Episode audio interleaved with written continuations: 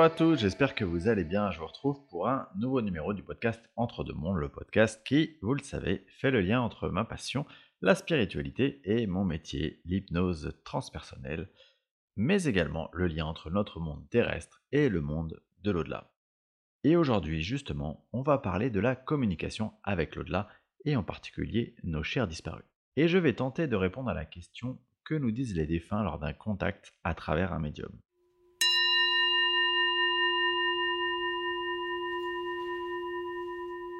Alors, avant de rentrer en détail dans le sujet, je tiens à vous préciser, et ça a de l'importance, que je ne suis pas moi-même médium. Donc, ce que je vous raconte n'est pas directement issu de mon expérience. Par contre, je travaille très régulièrement avec des médiums, devenus d'ailleurs des amis, et donc on a largement pu échanger sur le sujet. Mon travail, il est aussi documenté, d'une part par les nombreux livres que j'ai lus, ainsi que par le contenu de mes séances d'hypnose transpersonnelle, séances dans lesquelles il est assez fréquent d'entrer en communication avec ses proches disparus.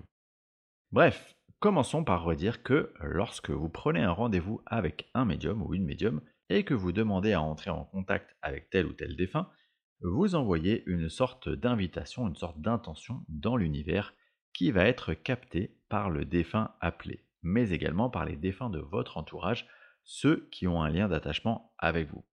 Donc concrètement, ce qui peut se passer, c'est que d'autres défunts vont se présenter car votre priorité n'est pas toujours la priorité de vos proches défunts.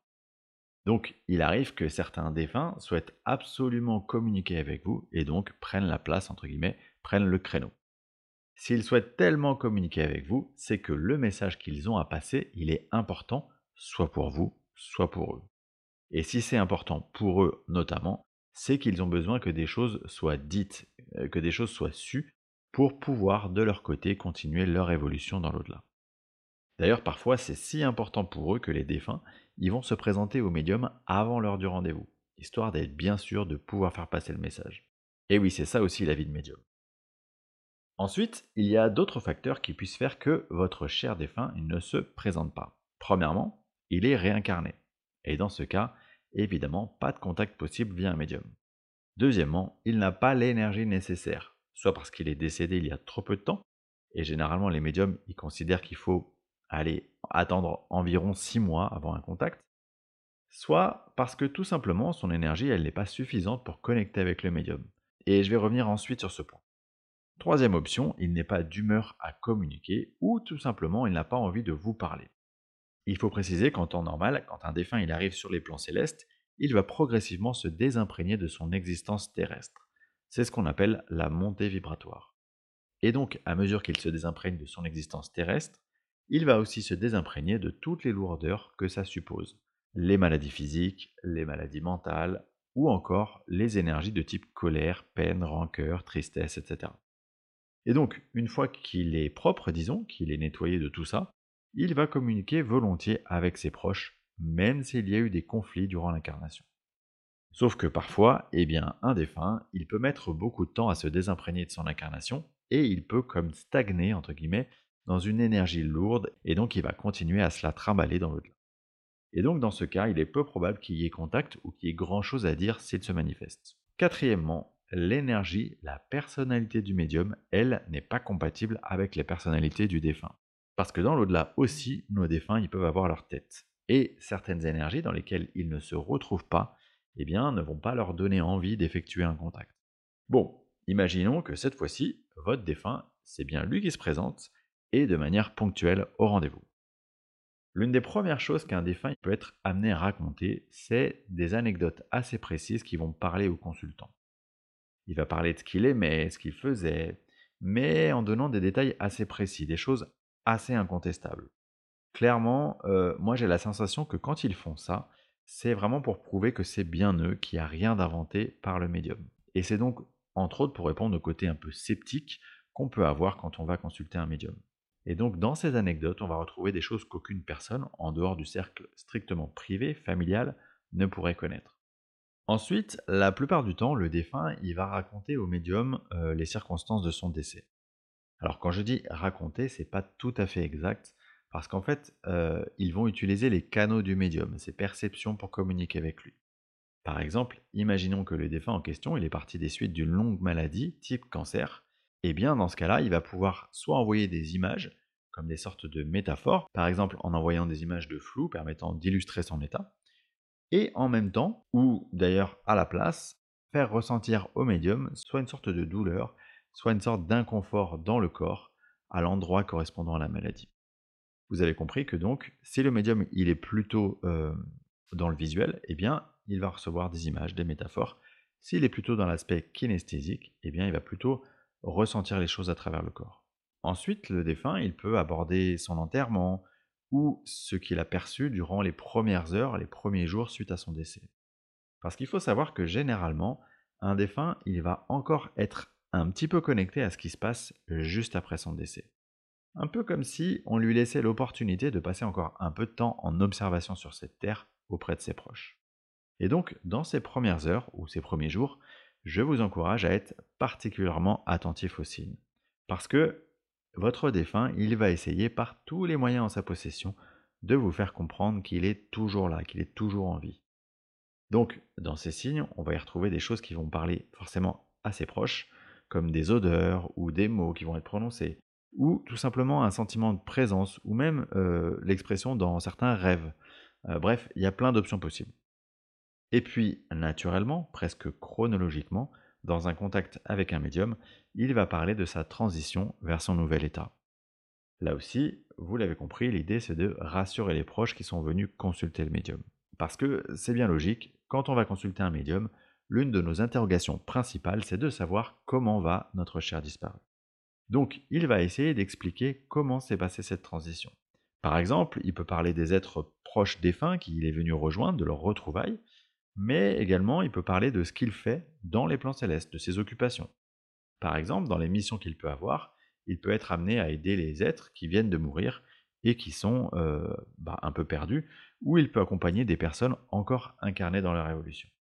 Il peut même d'ailleurs vous suivre de près en devenant ce qu'on appelle un défunt accompagnant.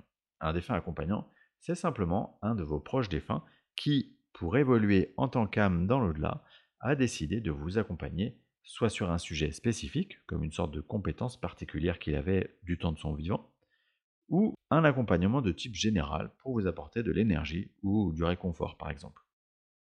Enfin, généralement, dans une seconde partie du contact défunt, il va y avoir une série de questions-réponses. En clair, le médium va vous demander si vous avez des questions, questions qu'il va poser au défunt. Et euh, évidemment, le médium va tenter de récupérer les réponses. Alors, j'utilise le mot tenter volontairement, parce qu'il faut savoir que le médium, il joue un peu le rôle d'un interprète. Et comme tout interprète, évidemment, il va essayer d'être le plus fidèle possible à ce qu'il a compris du message du défunt. Mais parfois, il peut être évidemment rattrapé par ses propres filtres. il y a un exemple très clair que j'aime beaucoup et qui nous est donné par la médium Anne Tufigo. Elle explique que lors d'une médiumnité en salle, elle a la photo d'une femme devant elle, hein, et cette femme c'est la mère d'une personne dans la salle, et cette femme, cette défunte donc, elle lui parle de raisin de la colère. Il se trouve que la médium Anne Tufigo, avant d'être médium, c'était une professeure de français et donc elle a, euh, grâce à ce bagage, une culture générale assez développée. Donc, assez sûre d'elle, elle dit à la dame en salle Ah, ben euh, votre mère, elle parle de livre de Steinbeck, l'ouvrage qui s'intitule Les raisins de la colère. Et la dame, en réponse, elle lui dit Ça m'étonnerait, ma mère, elle ne savait ni lire ni écrire. Et finalement, au bout de quelques instants, cette dame, elle fait le rapprochement avec le fait que sa mère, elle était viticultrice et qu'une bactérie a dévasté toutes ses vignes, l'entraînant dans un état dépressif qui l'a finalement emporté. Bref, je reviens au sujet. Il y a donc un échange question-réponse. Mais là, il faut bien comprendre que votre défunt, il ne va pas vous dire où sont les clés que vous avez perdues ou quelle voiture vous devriez acheter. En fait, votre défunt, il faut avoir en tête que lui, il a déjà commencé son travail de désimprégnation, ce dont je parlais plus tôt, Autrement dit, il est euh, plus intéressé par tout ce qui est purement matériel. Il en a souvent plus grand-chose à faire. Donc lui, il va surtout vous répondre sur des sujets d'ordre un peu plus sérieux. Des conseils qu'il va vous donner, ou des réflexions par rapport à votre carrière, vos relations. Il peut même éventuellement vous alerter sur des problèmes de santé à surveiller. Ce qui est assez frappant, c'est que vous allez voir que le caractère de la personne que vous avez connue, il va transparaître assez fidèlement à travers ce que vous dira la médium. En clair, si votre proche défunt il avait de l'humour, alors il va utiliser de l'humour pour s'adresser à la médium. S'il n'était pas très bavard, par exemple, alors les phrases vont être hyper courtes. Si à l'inverse il était expansif, eh bien vous aurez beaucoup d'informations. Enfin, puisque leur chemin d'évolution dans l'au-delà les amène progressivement à se désimprégner de leur vie sur Terre, et donc à ne conserver que le plus beau, c'est-à-dire l'amour qu'ils vous portent, vous pouvez être certain qu'il y aura beaucoup d'amour à travers un contact défunt. Alors voilà, je tiens à rendre à César ce qui appartient à César. Pour préparer cet épisode, je me suis largement inspiré de l'expérience des deux médiums de talent avec lesquels je collabore, Fanny et Virginie. Je vous transmets leurs coordonnées dans le détail de l'épisode. Et enfin, je me suis inspiré de l'ouvrage d'Anne Figo, Sésame qui guide nos pas. J'aurais également pu vous parler de plein d'autres livres sur le sujet, mais il faut bien faire un choix. Maintenant, je vous propose d'écouter un extrait d'une séance d'hypnose transpersonnelle durant laquelle la consultante, durant l'entretien, m'explique avoir perdu sa mère il y a quelques années des suites d'un cancer du cerveau. Alors cette séance est une séance avec médium et je tiens à préciser évidemment que la médium en question, donc connectée à l'énergie de la consultante, et cette médium en l'occurrence c'est Fanny, elle ne connaît absolument rien de la situation de la consultante. Et vous allez voir qu'en quelque sorte, Fanny, elle va être replongée dans ce qui a pu se passer pour la mère de la consultante avant son décès ainsi que ce qu'il s'est passé après, une fois qu'elle est décédée. Et on va également lui donner des informations sur l'état actuel de cet être dans l'au-delà. Je vous laisse écouter cet extrait assez riche en émotions et je vous dis à très vite pour le prochain épisode du podcast Entre deux mondes qui parlera de la nuit noire de l'âme.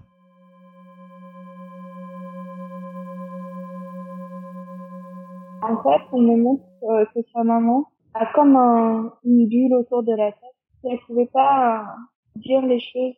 Et on me montre que dans la bulle, c'est euh, un peu enfumé et que ça tourne. Hmm. Et elle voit que ça. Comme si elle avait l'esprit un peu brouillé, c'est ça? Oui, c'est exactement ça. On me dit euh, une phrase importante, on me l'a dit fort. On me dit Pauline, arrête-toi. De toute façon, tu ne peux que te sauver toi-même on ne peut pas sauver le monde et qu'il faut juste se servir soi-même en premier. Parce que j'ai l'impression que Pauline, elle cherche tout autour d'elle, mais qu'elle se regarde pas, en fait, et qu'elle, qu'elle se pas, euh, ah, je, dois peut-être euh, faire quelque chose pour moi maintenant, tu vois. Et qu'est-ce qui lui donne ce message-là? Je dirais que c'est une figure maternelle aussi, mais qui n'est décédée, je crois. Je pense à une grand-mère ou une arrière-grand-mère, quelque chose comme ça toujours dans la lignée maternelle. Quelqu'un qu'elle a connu, du coup, c'est ça? J'ai l'impression que oui. Je pose la question, mais personne ne me répond, mais mon impression est oui. Maintenant, j'aimerais que qu'on revienne à la scène, à la sienne où Pauline est, a franchi le mur et s'est rapprochée de sa mère et son, sa mère ne, une sorte de bulle autour de la tête qui l'empêche de, s'exprimer.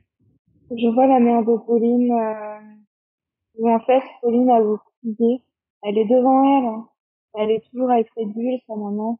Et je vois Pauline qui essaye de, qui essaye de, comme avec une aiguille, euh, éclater la bulle. Et ça veut pas. Ça veut pas. Et on essaye, on essaye, on essaye. Et sa mère euh, regarde comme ça. Et finalement, euh, repart. Comme si elle avait pas forcément envie non plus qu'on lui éclate cette bulle, en fait. Hmm. Et du coup, elle regarde Pauline à travers le brouillard de cette bulle. Elle fait demi-tour et elle s'en va. Il n'y a aucun mot qui sort de sa bouche. Il y a de la colère, il y a de la tristesse, il y a plein de choses, mais beaucoup de tristesse. Je ressens beaucoup de tristesse vis-à-vis de sa maman. Est-ce que ça pourrait avoir un lien avec le fait que sa maman est justement euh, à cette époque-là décédée d'un cancer du cerveau? Euh, Désolée, j'ai de l'émotion. C'est comme si les mots pouvaient pas sortir. Et là, euh, c'est comme si on me dit euh, ne pas pouvoir dire ce qu'on a à dire avant de partir. Comme s'il y avait de la frustration, de... Ah oui. Il n'y a pas que de la frustration, hein. il y a de la colère et de la tristesse. Beaucoup de colère. Et il y a la notion aussi euh, de pas pouvoir euh, accompagner Pauline. Comme si en fait c'était un abandon. Elle pouvait rien faire et puis que pour elle c'était plus facile physiquement et mentalement de ne pas s'occuper de, de ce qui l'entoure quoi. Comme si c'était plus facile de lâcher finalement que de se battre. Oui, elle a essayé. Elle me dit qu'elle a essayé de se battre mais qu'elle a vite abandonné. parce qu'elle savait de toute façon. Et l'état d'après, euh, c'est comme si euh, la bulle était plus là, mais qu'il y avait toujours ce, brouillard en fait, qui est toujours présent. Et à travers ce brouillard, elle, elle essaye de mettre le même brouillard, donc c'est difficile de voir les choses. C'est difficile de d'entendre, c'est difficile de comprendre. C'est toute une compréhension comme ça qui est particulière.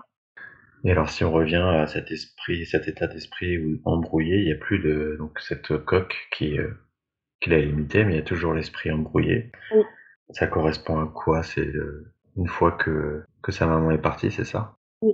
Comme si euh, dans l'état d'après, il restait une sorte de de conséquence de cet état, c'est ça? En fait, elle est, elle me dit que pour l'instant, ils ont encore besoin de, elle me donne l'image de d'aspirer, faire l'aspirateur tout autour de sa tête et dans sa tête, tout nettoyer en fait.